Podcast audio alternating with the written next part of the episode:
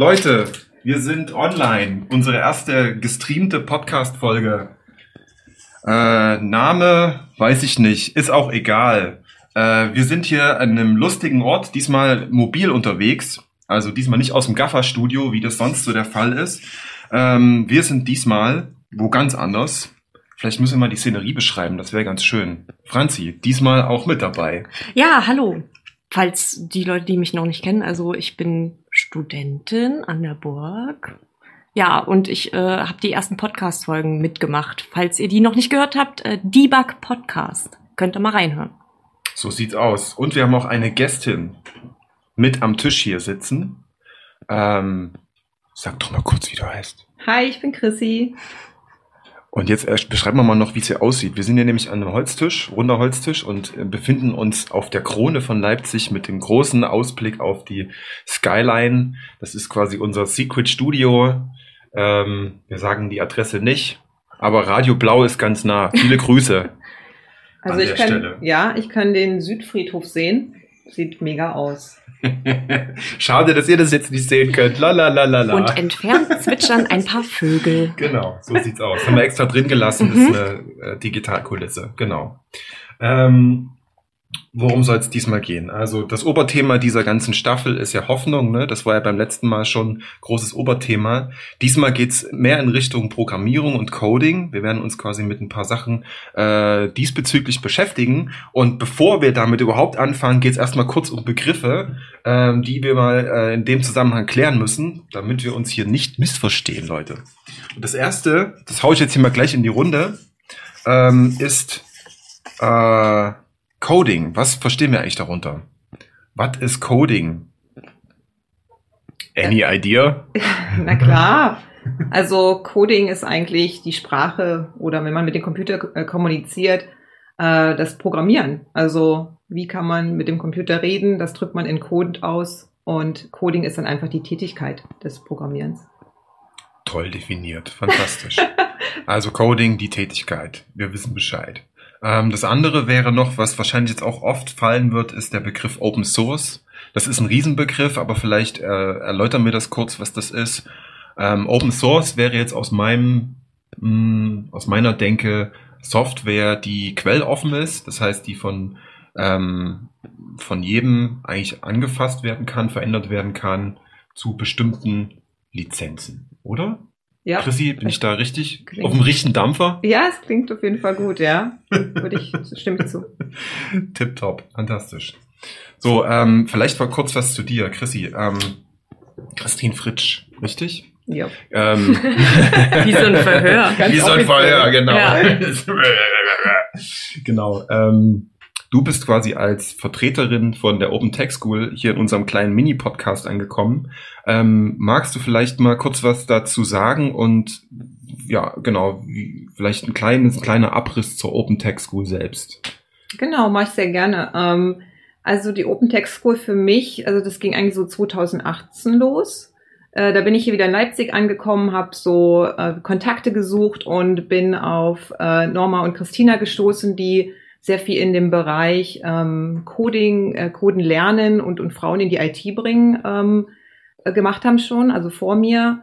Und die hatten dort auch schon äh, so ein, ein äh, Meetup angeboten, wo Frauen hinkommen konnten und sich dann mit, mit Code auseinandersetzen konnten und sich gegenseitig weiterhelfen konnten. Und die beiden habe ich kennengelernt und wir haben überlegt, wie können wir denn mit noch anderen Meetups, die sich auch so für äh, Code-Beginner, also Leute, die gerade einsteigen, einsetzen, wie können wir uns irgendwie fusionieren, wie können wir irgendwie einen gemeinsamen Deckel da irgendwie haben, dass wir da nicht drei Meetups ähnlichem Format anbieten, sondern wie können wir das irgendwie zusammen machen. Und wir haben uns umgehört und haben festgestellt, in Deutschland gibt es eigentlich schon eine, äh, eine Initiative, die Open Tech School, die wurde 2012 in Berlin gegründet ähm, und hat sich dann so europaweit so ein bisschen ausgedehnt, ähm, wo es eigentlich darum geht, eigentlich, der Name sagt ja School, aber es ist eigentlich keine Schule, also es gibt keinen Unterricht oder ähnliches. Es ist eher so, dass die Open Tech School versucht, Lernende zusammenzubringen und äh, so ein Format in, in Form von Meetups, also eigentlich Treffen, die man regelmäßig hat, wo äh, Mentoren und Lernende zusammenkommen und wo man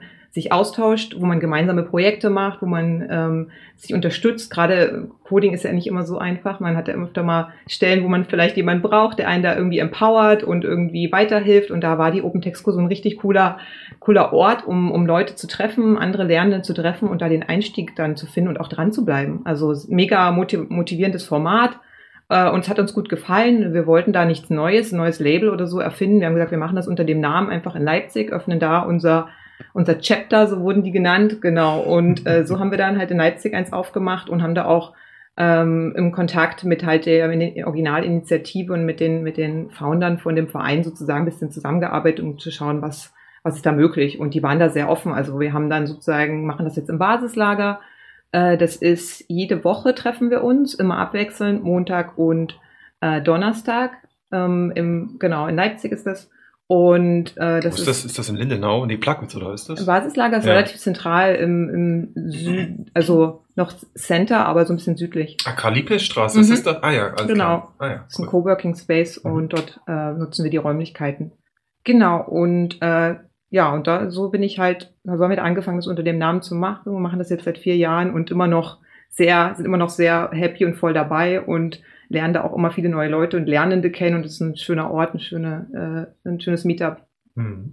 Und zu deiner Person, du bist auch selber äh, Entwicklerin, Programmiererin, also quasi als Hauptberuf, Nebenberuf. Hobby, Job. genau, eigentlich voll, voll in allen Bereichen als Entwicklerin unterwegs. Ich habe Medieninformatik studiert ähm, und bin dann ähm, über einen Job und auch privat eigentlich immer beim Coden geblieben. Also bin jetzt Tech Lead bei einer großen äh, US-Firma und. Chrissy, was ist ein Tech-Lead? Oh Gott. was ist das denn? Das, ist, das, ist, das geht dann einfach ein bisschen weiter, ne, dass du vom, vom Coden auch äh, andere Leute mit, also als Mentor mit da bist, dass du Leute unterstützt, in welche Richtung gehen wir als Team, wie wird so ein Code aussehen. Du hast, du behältst einen Überblick über Projekte und so. Das ist, ist eine coole Position, wenn man halt schon lange in einem Job ist. Und ich bin mhm. jetzt schon seit zehn, über, wahrscheinlich schon 15 Jahren in der IT und dann kann man auf der, so eine Stelle auch mit übernehmen. Genau. Cool, klingt gut auf jeden Fall. Darf man fragen, an was für Projekte du so arbeitest als Tech-Lead? Äh, du meinst jetzt direkt im Job? Mhm, genau. Äh, da bin ich jetzt gar nicht, also da erzähle ich gar nicht so gerne davon, weil ich mag eigentlich meine ganzen privaten Projekte viel lieber. Aber es ist halt, gerne, erzähle auch gern davon. das, das ist ja immer so Job halt, ne? Also als Tech-Lead in meinem Job, also wir machen halt ein internes Tool, bauen wir. Mhm. Und die Tech-Lead-Aufgabe, Tech-Lead-Aufgabe ist halt sehr in dem technischen Details. Also das ist jetzt das Projekt gar nicht so spannend, sondern wir gehen da halt wirklich in die, in die Frameworks rein. Und wie soll unser Code strukturiert sein, wie machen wir das, wie dokumentieren wir das, wie machen das lesbar, wie machen wir Workshops für andere intern, damit die in unserer Codebase arbeiten können. Also es ist viel, viel mehr so, alle zusammenzubringen, weil mhm. du bist halt, du arbeitest halt mit 100 Entwicklern irgendwo zusammen in einem großen Team, in einer großen Firma und irgendwie ist es halt dann ähnlich wie bei Open Source. Du musst es halt irgendwie so bauen, dass Leute von außen, also deine eigene Firma, aber du bist ja trotzdem, hast ja Leute von außen, die aus anderen Teams kommen, die auch deinen Code verstehen müssen, die auch da drin was umsetzen müssen und da geht so viel Zeit auch rein. Also das, als Tech Lead ist man da auch viel so einfach dabei, um den Überblick und die Struktur des Gesamten zu behalten. Ja. Leute, ich habe den perfekten Instant Trigger, um ins Thema los. einzusteigen. Äh, der passt Angst. total gut. Mhm. Also kurz zur Erklärung: Instant Triggers sind unsere Begriffe, die benutzen wir, um ins Thema reinzukommen. Äh, da könnt ihr mitmachen, ihr liebes Publikum, und äh, eure Gedanken kreisen lassen um einen Begriff. Der erste Begriff ist gar kein einzelner Begriff, sondern Freaks und Geeks. Ist so ein Stempel, den man so als Coder auf der Stirn kleben hat, oder? Also, ja, total. aber ist es wirklich so? Also, ich hasse das, sorry, ich, mir geht das richtig auf den Sack. Also. Also ich bin da immer hin und her gerissen, weil eigentlich finde ich es cool, dass man diese, dass man ein Herausstellungsmerkmal hat. So, man ist halt irgendwie der Nerd oder der Freak mhm. oder der ist halt irgendwie, man ist halt sehr in einem Thema sehr Experte. Und das kommt halt für viele Außenstehende sehr freakig rüber, ne? Mhm. Aber es ist halt auch cool, das zu sein irgendwo. Also man darf das nicht so, so abwertend sehen. Also ich, ich fühle mich da auch empowered, so als, als Nerd oder Hacker oder Freak. Ja, dann ist es so. Ist Aber halt dann ist cool, das doch ein Automechaniker auch, oder? Klar, ja, eigentlich schon. Du bist in deiner, in deiner Materie, aber wenn du da wirklich drin aufgehst und dieses, dieses, dieses Thema einfach liebst oder wenn du da drin halt eine Stimmung findest. Das ist ja auch nicht in jedem Job gegeben. Mhm. Also viele machen ja einfach ihren Job, weil es der Job ist. Ja. Aber Und- wenn du da privat irgendwie einfach auch so mega drin rumnördest und darin aufgehst, also das ist geil. Also Das, das Oberthema ist Hoffnung. Wir fangen schon richtig gut an. Aber ist oder? Coding dann sowas wie ein Lebensstil auch? Oh, Das ist, so also, ein Lifestyle. Coding Ja, so ein- ist Lifestyle. Genau. Das sagen doch immer die ganzen Trendsportarten. So. Also mein Hey, Leben auf jeden Fall. Das spielt halt eine ganz andere Rolle, glaube ich auch. Ne? Man sieht Dinge ganz anders. Auf jeden Fall. Man geht schon mit anderen Augen durchs Leben, wenn man äh, mal einen Code reingeschaut hat oder Mhm. wenn man einfach sich viel mit Code beschäftigt, dann äh, hat man immer gleich die nächste Idee oder den nächsten Ansatz oder wie, was könnte man da irgendwie machen. Also hat es immer im Kopf so. Aber gibt es einen Unterschied zwischen diesem, sagen wir mal, funktionsorientierten Programmieren und diesem ominösen Creative Coding? Oder ist noch ein Begriff, den hätten wir noch definieren müssen. Der wäre. Creative Ach so, Coding. der.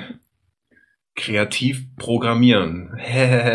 Naja, für mich ist Creative Coding eigentlich eher so mit Code äh, Kunst zu machen. Also der, Pro- der, der Computer kann ja nicht nur Code, Code äh, oder du schreibst nicht nur Code für den Computer, den man irgendwie, wie du sagst, funktional irgendwie eine, eine Aufgabe löst oder eine bestimmte Tätigkeit macht, sondern es kann ja auch was Kreatives sein. Und das Ich würde es halt so ehrlich gesagt noch ein bisschen weiter drehen, weil das ist ja wie bei einem, wenn man es mal wirklich an die Kunst jetzt mal überträgt, in das Handwerkliche, ja, wenn ich jetzt eine Leinwand habe und einen Pinsel, dann bringt ja das, das Tool bringt mich ja zu einer gewissen Handlung. Also das heißt quasi, der Code selber ist ja auch wiederum Werkzeug Total. und nicht, äh, also es geht ja nicht darum, den zu benutzen und genau meine Idee umzusetzen, sondern der formt ja auch die Idee. So und das ist so. Deswegen denke ich schon, das ist eigentlich, also wäre so meine Definition von Creative Ja, Coding. So. Ja, was du für Tools halt im Coden hast, und das sind dann halt irgendwelche Bibliotheken oder Code-Snippets oder andere Sachen, die empowern dich ja kreativ auch zu sein. Genau. Also je nachdem, was du für einen Pinsel hast, wenn der halt irgendwie dicke Borsten hat, dann kannst du andere Kunst machen Genau. mit einem anderen Pinsel. Ne? Und so ist halt Genau. das Coding auch. Das ist ein Toolset, was du dann benutzt und genau. kannst du lustige Sachen machen. Da kommt gleich das nächste ins Spiel, Leute. Ermächtigung, Schrägstrich, Gleichberechtigung. Riesending, Riesending. Franzi, hast du da was? Äh, meinst du jetzt äh, in der Codestruktur von verschiedenen States oder Ja, genau das. äh, jetzt ad hoc fällt mir gerade nichts äh, dazu ein, aber ich gebe die Frage gern weiter oder Wo willst du, worauf Ja, willst du hinaus? eben, das Erzähl so. Oder welche Richtung, äh, Na, wenn ich äh, zum Beispiel in der Lage bin zu programmieren ähm, oder überhaupt das, dieses Konzept Programmierung verstehe, ermächtigt mich das ja für bestimmte Dinge. Also ich kann dann Dinge besser verstehen und auch besser abschätzen, ob was gut ist oder nicht. So. Also Stichwort Datensicherheit, Kompatibilität, äh, im weitesten Sinne auch Nachhaltigkeit.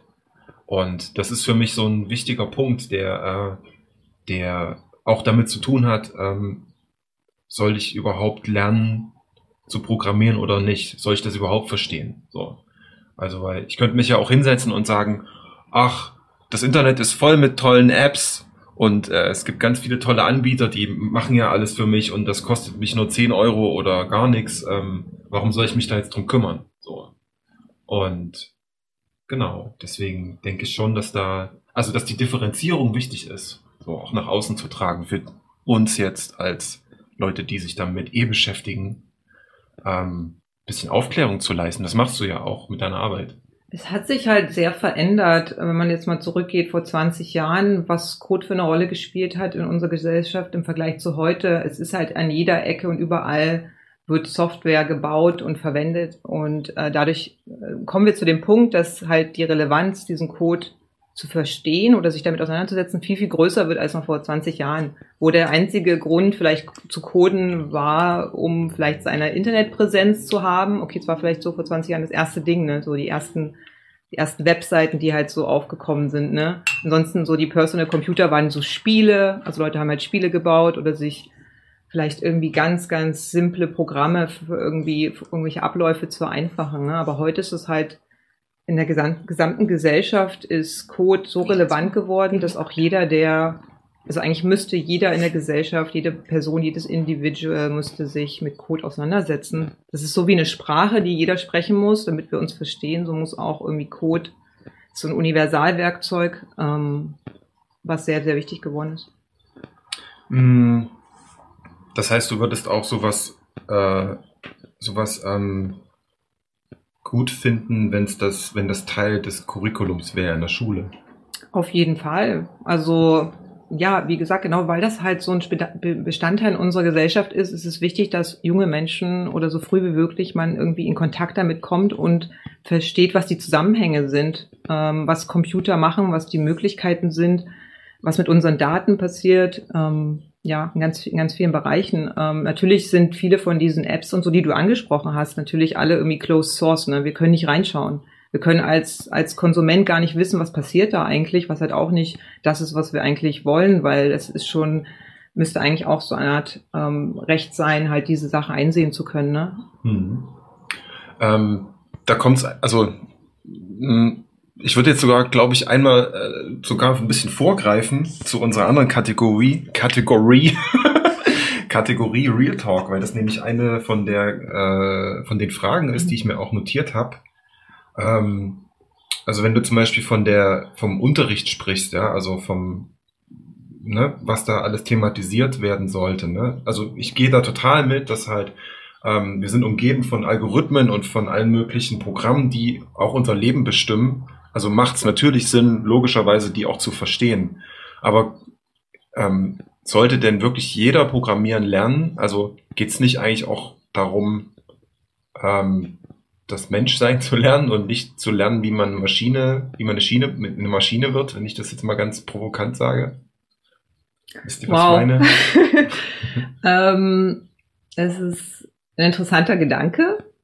Ähm, ich denke mal, du kannst dir das Menschsein, das muss auf jeden Fall gelernt werden, klar, aber das kannst du ja dann mit Code auch darstellen. Ne? Also du kannst dir deine, deine Gedanken oder deine ähm, Prinzipien und wie du Sachen als Mensch ähm, kategorisierst oder wie ein Mensch handelst, das kannst du ja in Code abbilden. Also Code gibt dir an sich nicht vor, wie etwas zu sein hat, sondern das kannst du ja bestimmen. Mhm. Und deswegen ist das ja wieder, wenn wir bei Tools gerade schon waren, ist das ja wieder eigentlich das Tool, das Coding, um bestimmte Sachen dann halt zu implementieren, also zu umzusetzen oder so. Es mhm. gibt ja eigentlich nicht irgendwas vor, wie irgendwas zu sein hat. Mhm. Okay. Ja, das stimmt. Und wie würde das, also mal so ein ganz, ganz pragmatisches Beispiel, was würdest du, was würdest du, wenn du so einen Unterrichtsplan erstellen würdest, was würdest du da, was würdest du da was würde es denn da geben? So, gibt es nur ein Fach, sowas wie heute haben wir Computer? oder oder gibt es dann so Computerethik, äh, weiß ich nicht. Äh, Computerethik finde ich ehrlich gesagt ein äh, interessanter genau. Gedanke. Dann, da beschäftigen äh, sich auch viele ja. mit. Das ist genau. so ein genau. also jetzt nicht in der Schule, aber das ist ein gutes, wichtiges Thema. Ja, ja. Computer und Gesellschaft, das sind immer so Themen. Wie äh, passt, passen Computer in unsere Gesellschaft? Die kann man gut, könnte man gut mit Kindern, Jugendlichen behandeln. Mhm. Klingt gut. Haben wir doch schon was Gutes gefunden. Ich schreibe mir das mal auf. Also Computerethik, das finde ich schon genau. mal ganz gut. Franzi schreibt hier ganz fleißig mit. Hat wieder so ein, so ein tolles Mindsheet hier aufgemacht. Ja, Ihr ja, könnt es leider nicht sehen, tut mir leid. wir müssen das ja auch festhalten für die Nachwelt quasi. Genau. Ich schreibe Protokoll. Ich digitalisiere das dann nachher. Genau, genau. Ähm, jetzt habe ich gerade den Faden. Naja, also, wir waren jetzt gerade bei Computerethik. Also wollen wir uns jetzt nur auf dieses eine Fach beschränken? Also ich fände es gut, wenn wir vielleicht noch ein paar andere ja, ja. Genau. Fächer noch dazu Na, ich finde zum Beispiel so, gerade beim Programmieren geht's ja auch oft, da, also ich habe da so einen kleinen Ausspruch, ne? Der ist auch echt, der nervt, glaube ich, auch alle hart an, aber so der Fehler sitzt vor dem Computer, vor dem Bildschirm. Mhm. Ähm, und das ist, glaube ich, sowas, was psychologisch echt ein Ding ist, gerade im Coden für Anfänger. So, weil die verzweifeln, das habe ich auch ganz oft schon erlebt, äh, an, an der Maschine. Also halt, und aber das das Problem eigentlich oft dahinter liegt, dass man irgendwo ein Semikolon vergessen hat oder einfach in der Struktur des Rechners noch nicht richtig drin ist. Und ich glaube, damit klarzukommen, rein psychologisch, das ist wie so ein Sport. Ja? Das ist wie so Sportunterricht für Psycho, psychologisches Fitnesstraining, Psychology, Psych, Psychological, Computersports. Computersports, genau. Computersports. E-Sports. Ja, Das ist wieder was anderes. Schon, ja. Aber es ist interessant, wenn du sagst, die verzweifeln an der Maschine, weil irgendwie denke ich mir halt immer so, die Maschine ist ja eigentlich, also es ist ja kein Ding oder so, ist ja kein, kein vorgegebenes Ding, sondern diese ganzen Sachen, woran die scheitern, also das sind ja dann sozusagen die, die Programmiersprachen oder die Libraries oder das, Tool- die Tools, die die verwenden, die wurden ja auch wieder von Menschen geschrieben. Das heißt, wir können das ja auch verbessern, wenn wir merken, dass das für uns schwierig ist, weil wir diesen Semikolon da nicht verstehen. Das haben wir uns ja irgendwie alles ausgedacht, die ganzen Computersprachen und so. Und scheinbar sind die noch nicht so ganz intuitiv zu benutzen dann, ne? Ja. Das merkt man dann halt schnell. Das ist nicht so, wie du vielleicht denkst als Mensch. Also da, da müssen wir vielleicht auch selber noch besser werden, ähm, wie wir diese, diese Sprachen ja, formulieren und so, dass die gerade für Anfänger oder damit halt, Anfänger ist halt immer ein gutes Beispiel. Das sind Leute, die halt noch keinen Kontakt damit hatten.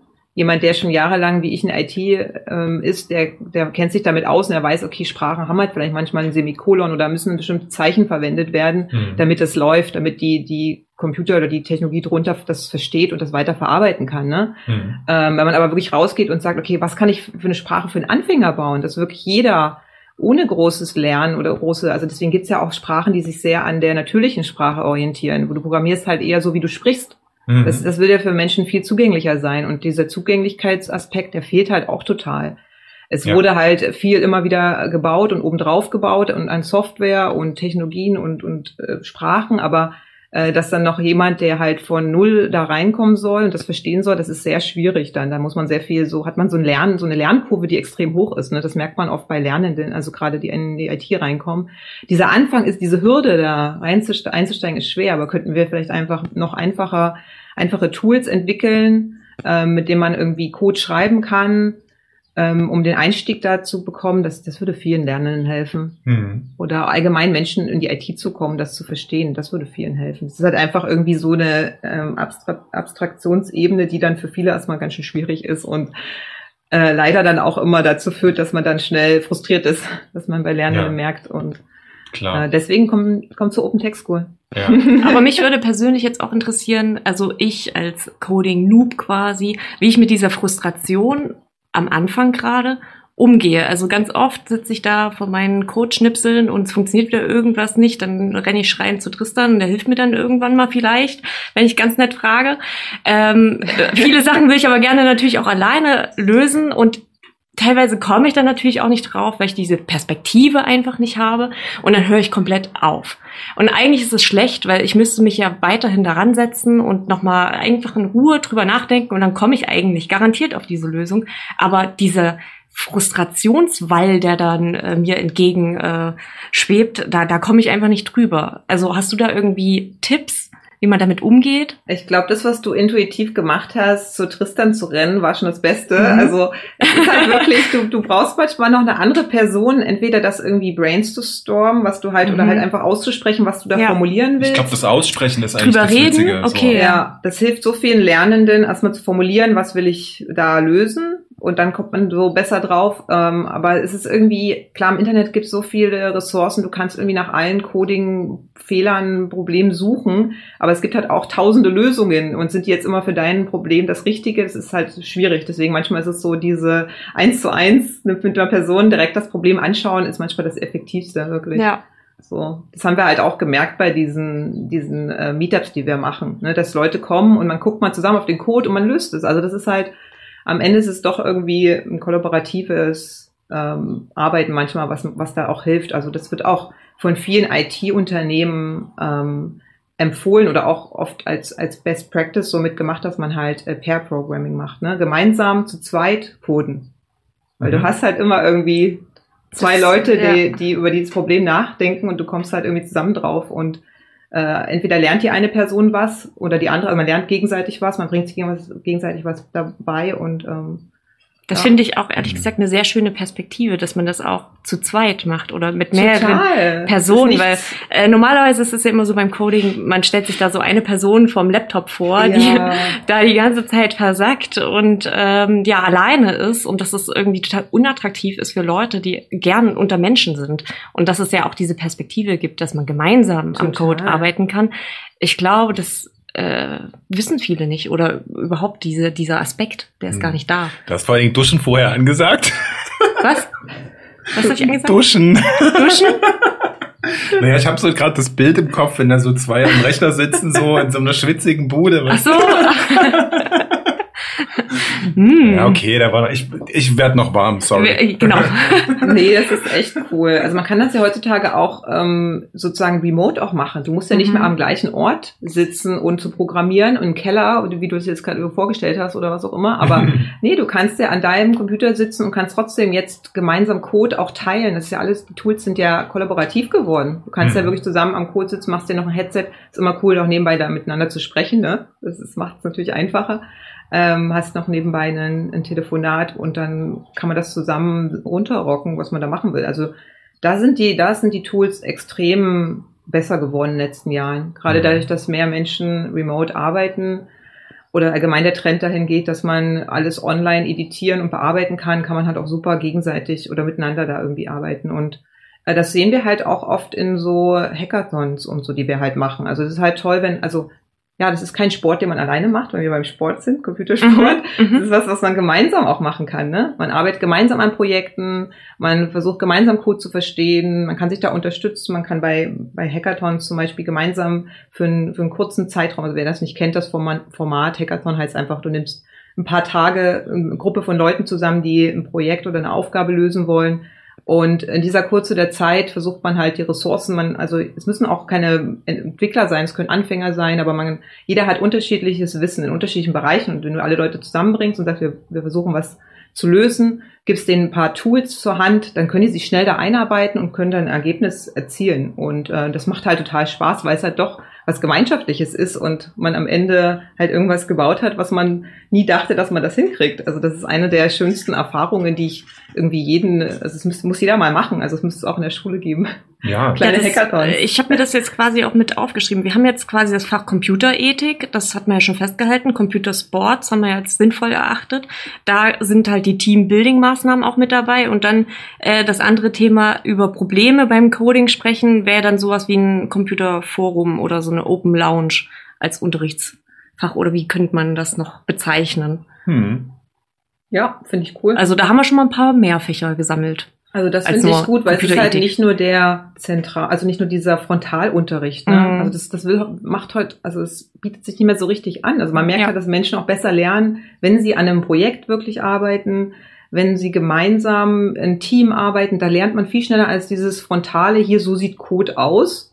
So funktioniert eine Sprache. Das kann keiner. Also das musst du, das musst du machen. Das ist ein Werkzeug, das musst du benutzen. Ne? Mhm. so wie beim, beim Zeichnen wahrscheinlich ist ähnlich ist, ne? Also Zeichnen lernst du nicht, um Bilder anzuschauen, du musst, musst es auf Papier bringen. Naja, das, die Analogie zur Sprache ist ja, du lernst Sprache beim Sprechen. So. Ja. Und wenn du halt Genau. irgendwo rumhängst mit Leuten und guckst, wie die agieren. Also so, das ist schon so ein Ding. Ja.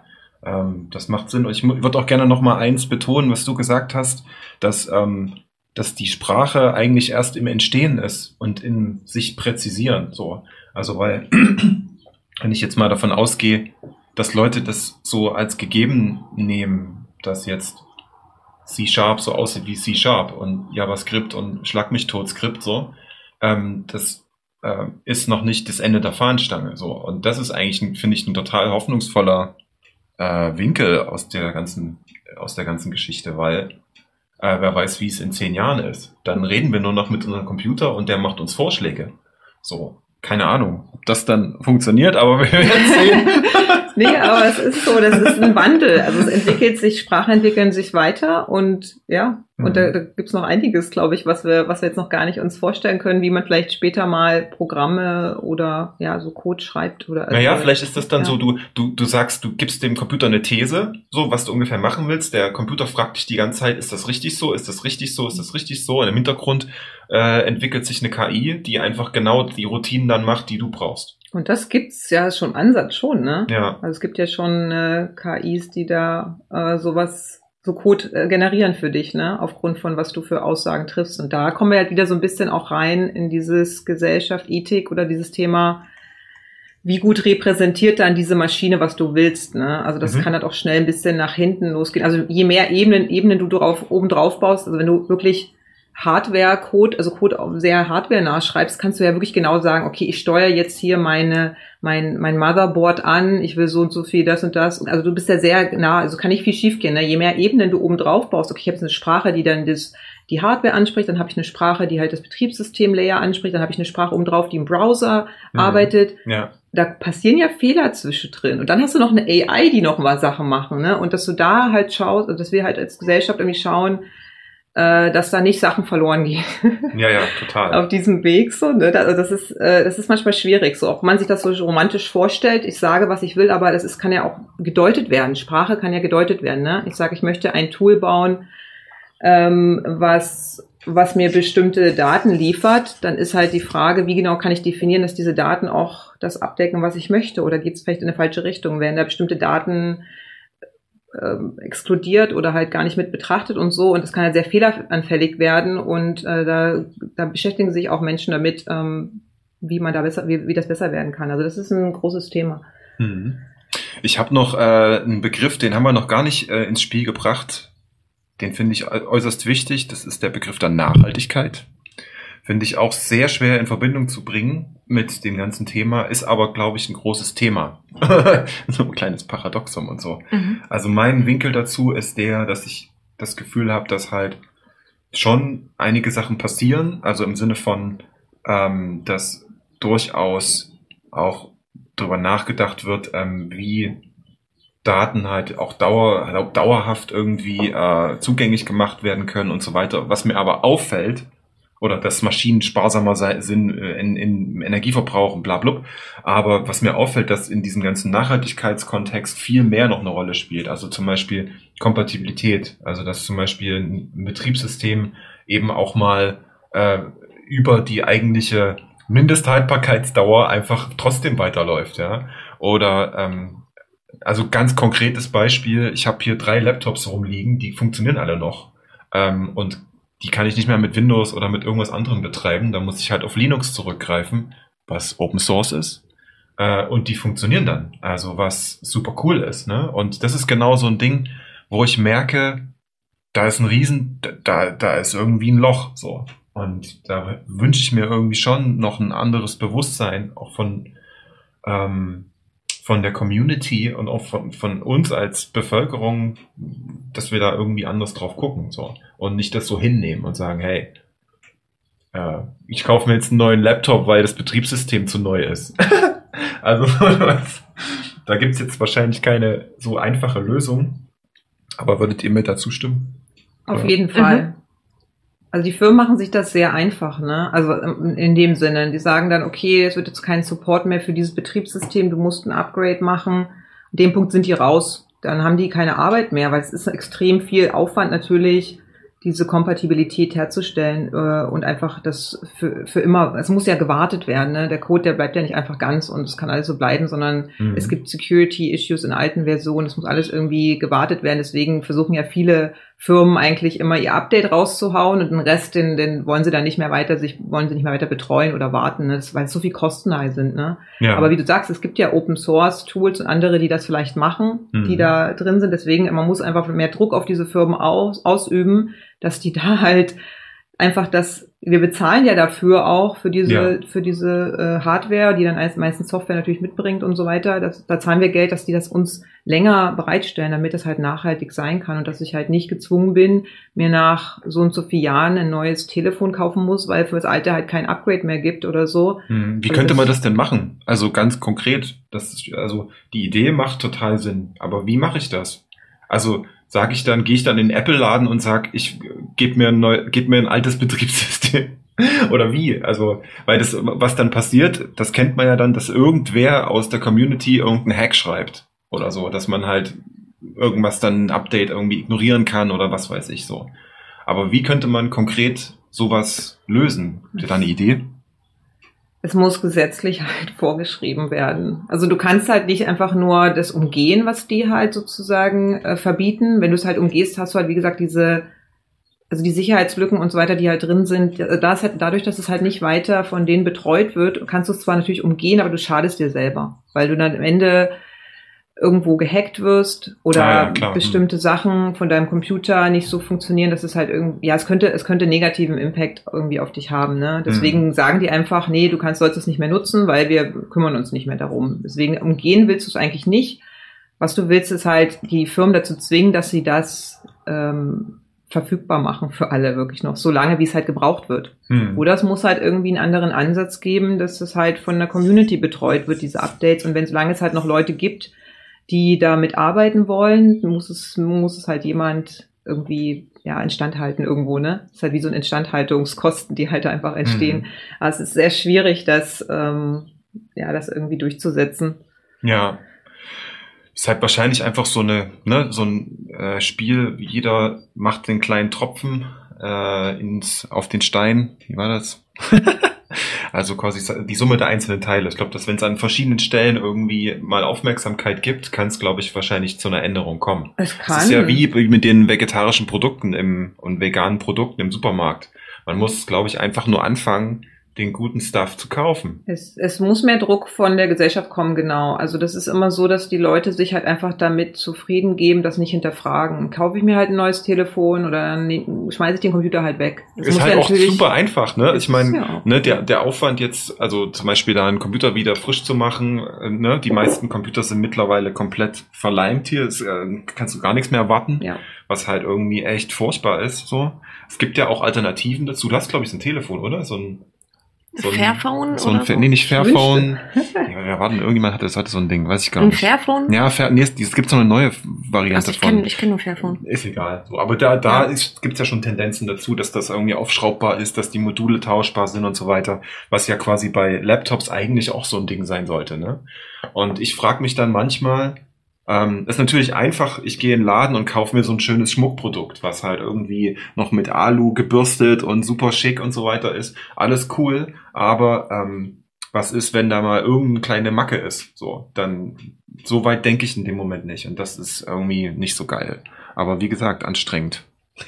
Ja, es gibt halt, also es ist halt heutzutage auch super schwer, dass du halt sagst, okay, ich möchte halt nicht ähm, ein, ein Gerät kaufen, was halt von, was automatisch mit einem Account kommt von irgendeiner dieser großen Firmen, ne? Hm. Also versuch Ja. einfach mal eine Hardware, eine Hardware zu finden, wo du, so wo du Software und ein Betriebssystem drauf la laufen lässt, was halt nicht automatisch erfordert, dass du irgendwo einen Account hast bei das, einer der Firmen. Ja. Das hab, also ich weiß nicht, ob euch das auch so geht, liebes Publikum, aber das äh, bei vielen Dingen geht's mir wirklich auch so, dass ich eine Hardware kaufe und dann da genau irgendein Facebook-Account mich da einloggen muss, um irgendeinen Treiber runterzuladen oder sowas. Also eigentlich, ne, in dem Moment versuche ich immer die Lösung zu finden, die ohne das auskommen. So.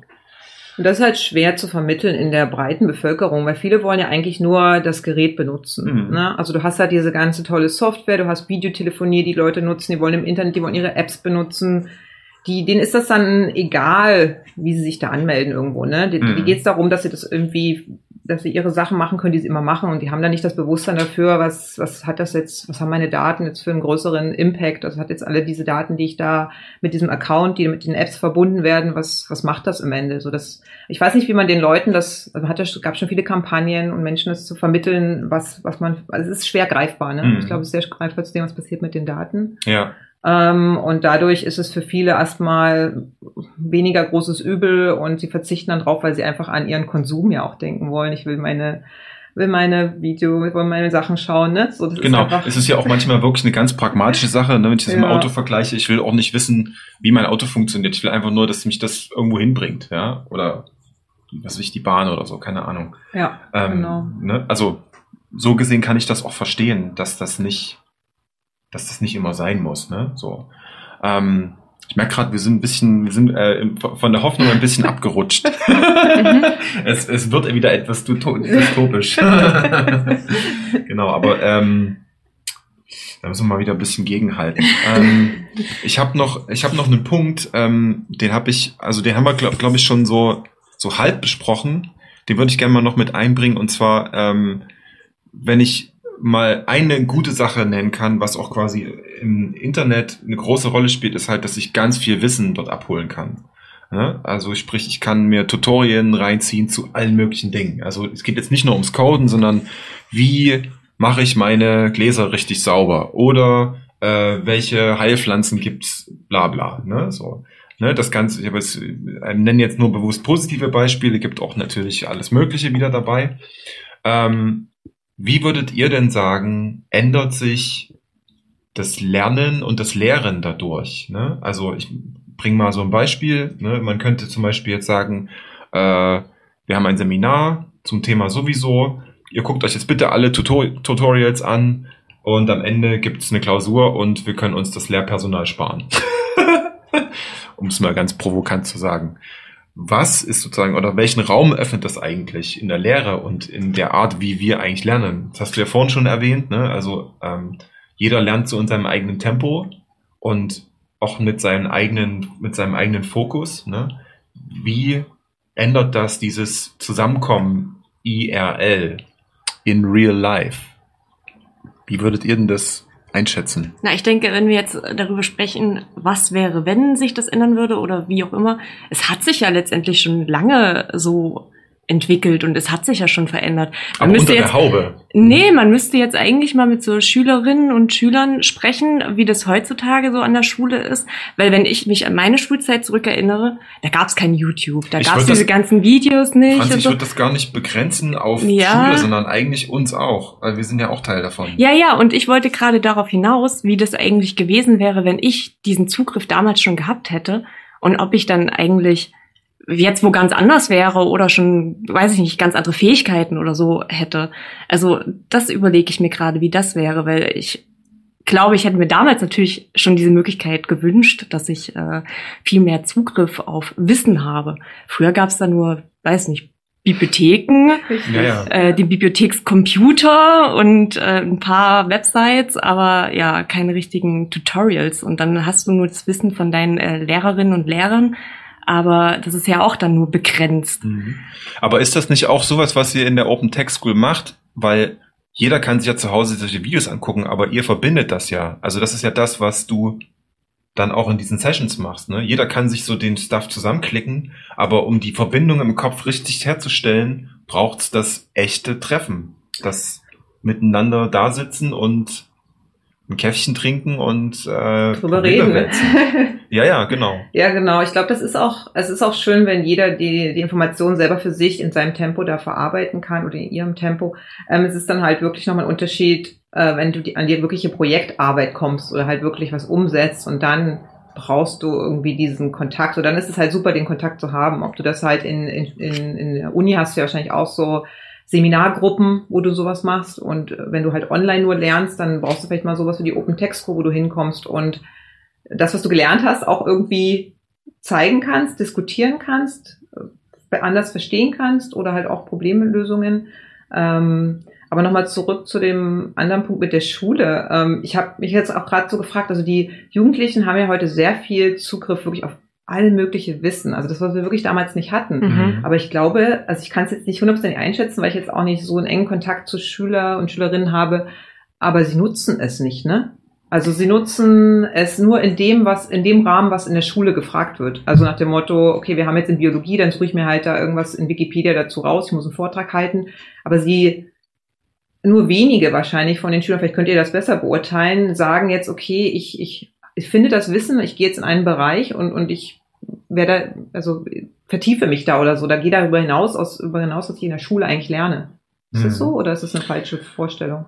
Also ich würde sagen, es fehlt bei den meisten tatsächlich dieser Schritt, das jetzt wirklich umzusetzen, das Wissen. Und da kommt wieder der Punkt Kontakt zu anderen, die auch sich für diesen Bereich oder so interessieren und dann irgendwie, dass man, weiß ich nicht, eine Motivation auch hat, äh, das Wissen umzusetzen. Ne? Also das daran fehlt es dann, glaube ich. Ich glaube schon, dass viele sich hinsetzen und einfach mal, weiß ich nicht, Tutorials angucken äh, und sich dafür kurzzeitig interessieren, aber dann wirklich das nicht äh, weiter verfolgen, einfach nur weil dieser Impuls fehlt, der vielleicht jemand anders noch einen mitgeben kann. Voll, ja. Vielleicht gibt's fehlt dann wirklich in der Schule eher so nicht das Wissen, was man vermittelt, sondern dann eher so, okay, in welchem, für welchen Bereich interessiere ich, wo kann ich jetzt mich als, wo kann ich mich beteiligen als Individuum, ne? Also mhm. gerade als Schüler, wo kann, das merken wir, also ich habe auch oft da als Mentor bei Jugendhakt, mhm. äh, die Jugendlichen haben ganz viele Vorstellungen, wie sie die Gesellschaft verbessern wollen. Das grobe Thema ist ja auch, wie kann ich die Gesellschaft mit Code verbessern bei Jugendhakt. Ähm, ja. Die kommen hin und die haben Ideen Also die haben viele Ideen. Es fehlt halt einfach, glaube ich, der Rahmen in der Schule, wo diese Ideen ausgelebt werden können oder einfach ausprobiert werden können. Ne? Mhm. Weil das ist nicht so, dass die Schüler, also die sind halt auch motiviert, also extrem. Es ist nicht so, dass die dann sagen, ach nö, macht jemand anders oder wird sich schon irgendein Unternehmen drum kümmern. Nö, die wollen da anpacken. Die wollen selber Apps bauen, die, die unsere, unsere Gesellschaft verbessern in allen Bereichen. Und äh, ich glaube, es gibt einfach in der Schule nicht diesen Rahmen, wo du sagst, okay, wir haben immer so Projekte und ihr arbeitet an euren Projekten halt über so ein Schuljahr hinweg. Das wäre mhm. doch mega cool. Ja. Das muss jetzt nicht unbedingt alles nur Code sein, das können sicher auch andere Sachen sein, aber ich finde das halt mega als Motivationsfaktor, weil dann merken die, ich kann mit dem, was ich da lerne, kann ich halt irgendwas bewirken und am Ende, also da, da ist die Motivation noch ganz anders da, als für was lerne ich in der Schule. Das haben wir uns alle gefragt. Mhm. Warum lerne ich das alles? Wir ja. wissen es nicht. Ja, ja. ja, genau. Wir haben übrigens auch eine Live-Reaktion aus dem Chat von Leonie. Ich, schreib, ich lese dir mal kurz vor.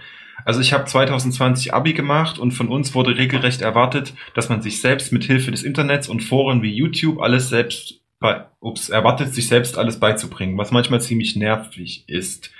To be honest. Ähm, kann ich mir total vorstellen, weil das bestätigt eigentlich auch genau das, was du sagst, weil ähm, alleine, dass es das gibt und macht mal, lernt mal selber. Ja, was denn, warum halt, denn? Genau, also, genau, was denn, warum denn? Und dann denke ich mir, dann ist das ja wirklich am Ende wie so eine, wie so eine Turngruppe, ja, oder wie ein, wie ein Chor oder sowas, ne? Also man sitzt zusammen und macht beschließt einfach als kleine Gruppe, wir machen jetzt das. So. Und vielleicht ist das auch eine Art Battle, eine Art Challenge. Ne? Also es gibt ja, ähm, ich bringe das ja immer wieder gerne an, es gibt ja in der Demoszene solche lustigen Battles, da sitzen dann so, so Typen und, und Girls auf der Bühne und programmieren live irgendwelche Shader so gegeneinander so und zeigen halt ihre Skills in Mathe so. Mhm. Und das knallt halt, weil da halt einfach irgendeine Technomucke läuft und alles ist total bild und äh, bunt und flackert und also das ist eine Community, so. Und ich glaube, dass das vielleicht sogar wirklich das Ding sein kann, so. Dass man aus diesem Tal rauskommt. Wir sind übrigens auch im Tal wieder raus, Leute. ja, ja. Aber wenn ich das jetzt äh, von Leonie hier jetzt interpretieren würde, dann heißt es für mich auch, dass die Lehrkräfte sich ja selber auch abschaffen. Das wird jetzt gerade ehrlich gesagt ein bisschen traurig. Und nee, nee, ganz, ganz und gar nicht. Ganz im Gegenteil würde ich das sagen. Naja, ich würde sagen, es würde sich irgendwie anders verteilen. Also das eigentlich. Die Aufgabe des Lernenden, du bist eher, du bist eher Mediator als, als ja, ich hätte als, äh, ja, Post. genau, richtig, dass sich das irgendwie nochmal umstrukturiert. Darauf wollte ich auch hinaus gerade. Ja, aber äh, geh mal, geh mal ins Studium von Lehr, Lehr, wie heißt das? Lehr, Lehrkraftausbildungsstudium und so. Ich glaube, dass die sind da noch Jahre Pädagogen. weit entfernt von. Also gerade da diese didaktischen Skills, ja. also jetzt das Menschliche ist, das, das, das ist, glaube ich, schon grundsätzlich ein Ding, wenn du Lehrer wirst, dann oder überhaupt.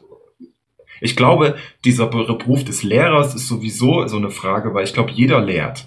So, auch untereinander. Also dieses Ding, wenn du eine Gruppe hast, die ähm, oder mit einer Gruppe arbeitest, die sehr engagiert ist, helfen sich die Leute auch untereinander. Und das ist ein Skill, der ist, dadurch lernst du selber ja auch. Also das ist, glaube ich, so ein, so ein Helfen, um zu helfen irgendwie. Vielleicht sollte man alle einfach mit einem Gummiband zusammenbinden und dann so, und dann so jetzt, ihr seid jetzt eine Lerngruppe. Jeder muss halt so, so ein bisschen einfach finden, rausfinden, auf was, was einen Spaß macht. Und ich glaube, das hat man als Jugendlicher, da muss man diesen Punkt, oder muss man finden, für was interessiere ich mich, welchen Bereich. Ja. Und früher hat man sich ja schon immer gefragt, was sind denn diese ganzen Berufe, die es da draußen gibt? Das ist irgendwie alles immer so weit weg. Ist man so zum Bits gegangen? Äh, äh, weiß ich nicht. So. Und das, das ist auch vielleicht nicht die falsche, ist vielleicht auch der falsche Weg, dann so Berufsgruppen irgendwie vorzustellen. Aber es gibt, ich glaube, man muss verstehen als Jugendlicher, dass wenn man sich frühzeitig mit einem Thema beschäftigt, dass man da extrem viel in dem Bereich lernen kann und weiterbringen kann und bewirken kann. So, das manchmal wünsche ich mir hätte noch früher mit Programmieren oder so angefangen, weil ich das halt, weil wenn man dann einmal diesen Punkt gefunden hat, wo man merkt, oh, das macht mir mega Spaß, das ist voll mein Ding, so dann dann ähm, hat man einfach was, wo auch diese Community, was wir gerade hatten, also entsteht die Community. Du findest die Leute, mhm. die die gleichen Themen mögen, du kannst ziehst an einem Strang, du kannst dich gegenseitig supporten und so. Und so finden das auch, findet das jeder Mensch irgendwo in seinem Leben, ne? Ja. Und, und kann sich da so individuell mit Themen auseinandersetzen und da was weiterbringen. Also es wäre schön, wenn das einfach, glaube ich, noch viel mehr Menschen machen, weil es echt mega cool ist. Wenn man und weil, jetzt haben wir noch einen Punkt, noch so einen Bonus-Hoffnungspunkt. Mhm. Du hast nämlich gerade damit impliziert, dass es irgendwann so ein äh, über den Berg Moment gibt. Ja, also du hast gesagt, irgendwann habe ich gemerkt, äh, das macht, fängt an Spaß zu machen. Ne? So, also ich würde jetzt, kann es jetzt nur von mir reflektieren. Es gibt dann irgendwann so ein Ding, wo man so genügend Tools und Skills und Tricks hat, dass man merkt, ich kann jetzt mal fließend, ohne komplett zu stocken, irgendein Ding runterhacken. So. und kann das auch Leuten erklären. Dann gibt's plötzlich so, so einen Flussmoment und der fetzt irgendwie, der ist, der fetzt, oh Gott. 90er Aber- Spruch. oh Gott, oh Gott.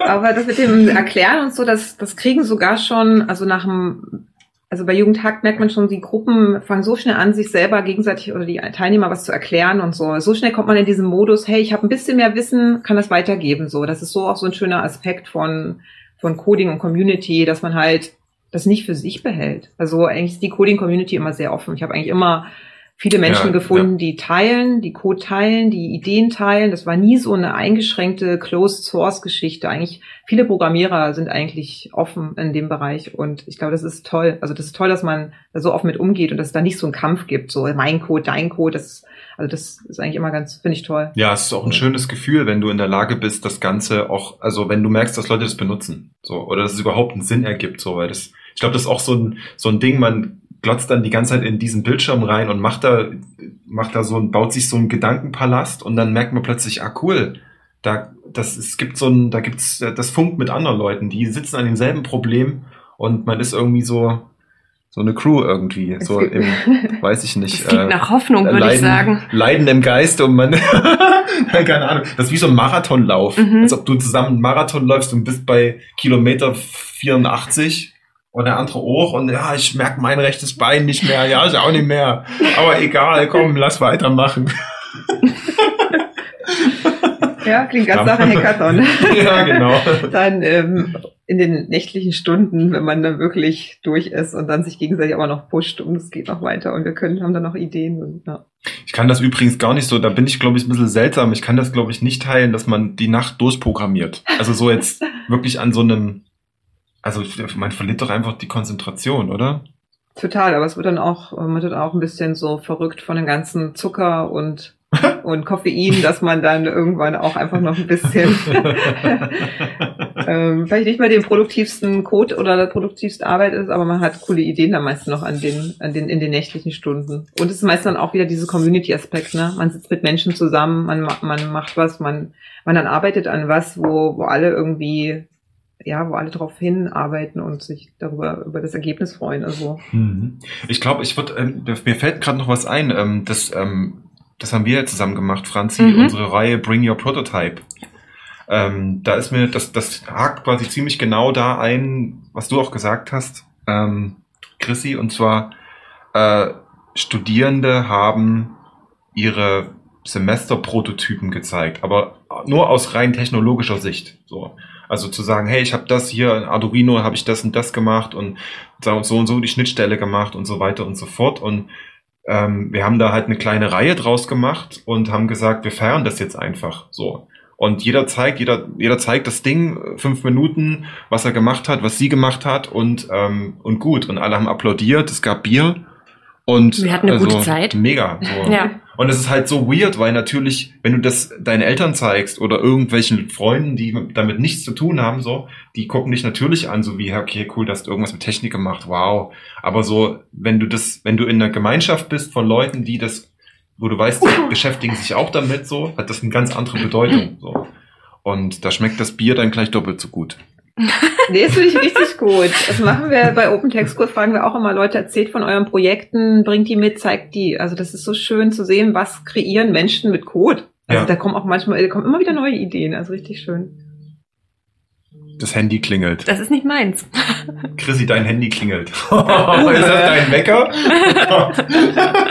Ich muss jetzt gehen. Das ist ja professionell hier in unserem lustigen Studio. Hättet ihr es nicht erwähnt, hätte es gar keiner mitbekommen. Ah ja, genau. Man hört hier alles. Ich, ja, jedes, Uwe. jedes Rascheln. So, liebe Grüße an Uwe. Ja, aber der kann bestimmt den Chat nicht bedienen und wer hat dich jetzt angerufen, Ja. weil er eine Frage stellen will? Kurze Zwischenfrage aus dem Genau, apropos Fragen, gibt's noch Fragen aus dem Chat, Leute? Falls ihr Bock habt, haut in den Chat rein, wir können die hier live stellen. Ähm, Franzi, hast du noch irgendwas? Nö. Also gerade aktuell nicht, aber ich halte mich gerade zurück. Mir kribbelt die ganze Zeit in der Nase. Ich will nicht ins Mikro niesen. Entschuldigung, off topic. Erst hat's bei mir gekriegt, Ja, jetzt zu dir gewandert. ähm, Dann ja. lass doch mal kurz Promo noch machen. Ähm, Chrissy, für deine äh, Open Tech School, für eure Aktivitäten, gibt es irgendwelche Termine und Dinge, die man als interessiertes Mensch, Menschending äh, sich in seinen Terminkalender reinschreiben sollte? Auf jeden Fall. Also ihr könnt auf opentechschool.org schauen. Da findet ihr unter Leipzig auf jeden Fall unsere Termine äh, für die Meetups. Ähm, ansonsten sind wir auf meetup.com, da sind auch unter Open Tech School Leipzig findet ihr alle Termine, so dass wenn wir mal, wenn wir doch mal den, das ausfallen lassen, dann wisst ihr Bescheid. Ähm, und ganz, was auch wieder, was wir vorhaben dieses Jahr, was auch wichtig ist, was ich noch erwähnen möchte, ist ähm, den, ähm, ach, Hekolaus. Letzte, vor zwei Jahren haben wir es Hekolaus genannt. Hekolaus. Es heißt, es, es, ist gut. Jetzt fällt mir der neue Name nicht ein. Also wir mussten wegen Corona, also das war mal um, um Weihnachten rum, deswegen hieß es Hekolaus. Mhm. Das war eine Veranstaltung, die wir organisiert haben, ähm, wo wirklich jeder vorbeikommen kann, auch wenn du, wenn man keinen Kon äh, Coding-Kontext hat. Also es geht wirklich darüber hinaus. Ähm, die Idee war, dass wir Vereine einladen aus Leipzig und Umgebung, die ähm, an Problemstellungen hängen, also meistens ist das schon Richtung IT-Problemstellungen, ne? also wo die bestimmte Sachen umgesetzt haben wollen. Und an einem Wochenende arbeiten wir mit denen an diesen äh, Ideen und überlegen, wie wir als Gruppe oder als mehrere Teams, wie wir die unterstützen können. Und das ist halt cool, weil es ehrenamtlich ist, man macht das und man erst ehrenamtliche Arbeit und gleichzeitig geht es an Ehrenamt. Ne? So, man hilft, unterstützt sich halt irgendwie gegenseitig. Und es hat richtig viel Spaß gemacht. Und dann äh, hatten wir dieses Event vor Corona, dann kam halt die Pandemie und wir mussten das pausieren. Und jetzt haben wir es halt immer wieder verschoben und mussten den Namen jetzt auch ein bisschen ändern, weil jetzt wir das nicht wieder zu Weihnachten machen wollten. Und ähm, genau, und es findet auch dieses Jahr im September statt. Ähm, Der He Hekolaus? Bisschen früh, war? genau, deswegen haben wir es umbenannt. Ähm, und ich kann dir leider jetzt gerade den Namen nicht sagen.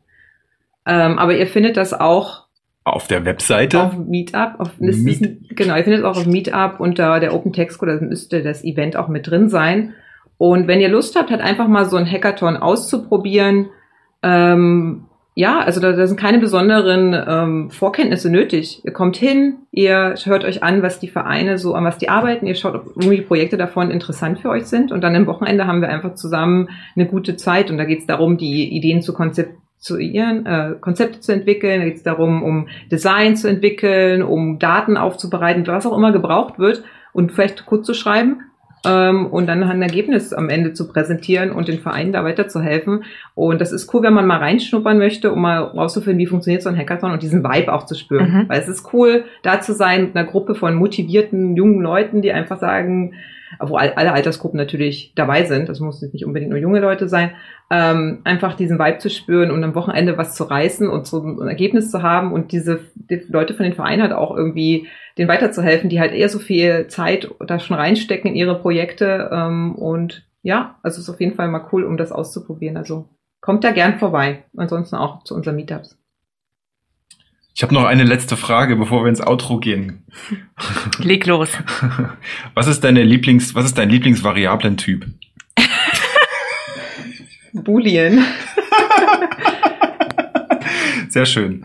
Ähm, meiner ist Float, glaube ich. Franzi, deiner? Dann nehme ich einen Integer. Yeah! Ja. Leute, Juhu. danke fürs Zuhören. Äh, das war eine sehr schöne Episode. Wir müssen jetzt hier über das, äh, die Summe drüber brüllen. Das Outro läuft schon. Äh, schaltet ein beim nächsten Mal. Danke Tschüss. für die äh, Folge. Mega geil. Keep hacking. Check die Links, Kommis drunter und tschüss. Raus. Bye.